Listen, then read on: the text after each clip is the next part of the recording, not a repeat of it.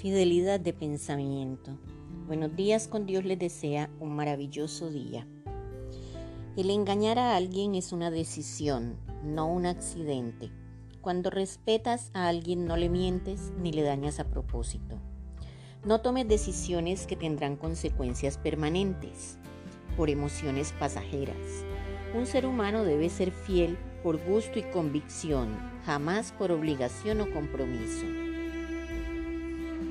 La infidelidad no solo es engañar o quebrantar un código moral, es lastimar, herir y destruir a un semejante que ha depositado su confianza en nosotros. Quien se deja llevar locamente por sus locas pasiones se expone a un demoledor efecto boomerang cuando intentan regresar. A veces ya no hay con quien volver. La fidelidad es un acto de respeto a sí mismo, es una combinación de autocontrol, principios y valores. La fidelidad es el esfuerzo de un alma noble para igualarse a otra más grande que ella, God. Es claro y evidente que no solo se puede ser infiel físicamente. El pensamiento es el mayor enemigo de la infidelidad. Muchas personas justifican sus pensamientos diciendo, pero yo no lo estoy haciendo daño a nadie. Eso es totalmente falso y a la primera persona que le estás haciendo daño es a ti mismo o a ti misma. las personas, tanto hombres como mujeres, se dejan llevar por pensamientos inapropiados que en muchos casos se vuelven obsesivos.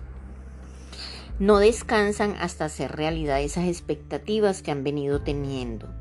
Existen casos que al llegar a ser infieles con esa persona, se convirtió en obsesión y se desilusionan, pues no es en la realidad como lo era en sus pensamientos. Esta es una de las causas de la separación en las parejas, pues al volver del pensamiento al mundo real ya las cosas no son iguales y se ha perdido la confianza. Hay situaciones que llevan a las parejas a cambiar tanto que cuando están viviendo estas fantasías generalmente llegan a un punto en que son descubiertos sus deseos. La fidelidad se lleva a cabo por amor, por decisión. Nadie nos obliga a ser fieles, pero es un valor que muy pocos saben llevar a cabalidad. No todo el que dice te amo es fiel, ni aún por el hecho de jurarlo ante Dios. La mayoría de los seres humanos son infieles por naturaleza, y más cuando la infidelidad es con el pensamiento, pues creen que no afectan a nadie.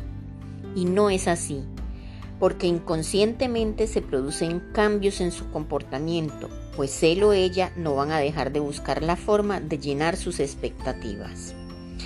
El no le hago daño a nadie es una frase cliché para justificar la infidelidad.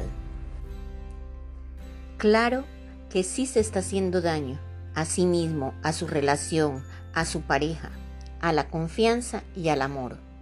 Aprendamos de la fidelidad de Dios. El Salmo 33.4 nos dice, porque recta es la palabra de Jehová y toda su obra es hecha con fidelidad. Esto es amor verdadero, amor fiel, amor inmerecido. Respetemos a nuestras parejas hasta con el pensamiento si queremos ser respetados. Que Dios los bendiga. Les desea Saide Naufal.